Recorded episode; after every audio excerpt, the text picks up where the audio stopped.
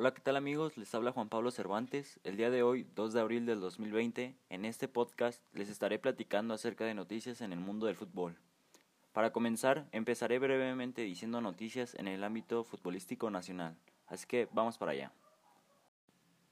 La Liga MX anunció en un comunicado que el Clausura 2020 se terminó oficialmente, desde la sub-13 hasta la sub-20, y no habrá campeón una vez superada la pandemia se jugará un torneo de copa para mantener con actividad a estas categorías.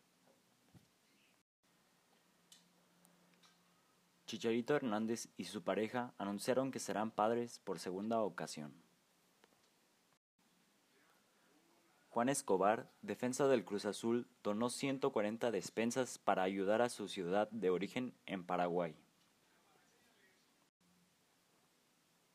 Hay muchas dudas sobre cuándo regresará la Liga MX a la actividad. Sin embargo, de acuerdo al diario Record, los dueños no se ponen de acuerdo pues la situación de salud está cada vez más delicada y los plazos se acortan.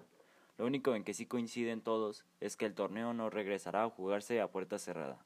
Así que, mientras la gente no pueda volver a los estadios, no tendremos liga. Ahora ya en el ámbito de fútbol internacional tenemos las siguientes noticias. Según Mundo Deportivo, asegura que ante la crisis económica que se vendrá, el Real Madrid buscaría obtener al menos 100 millones de euros vendiendo a James Rodríguez y a Gareth Bale.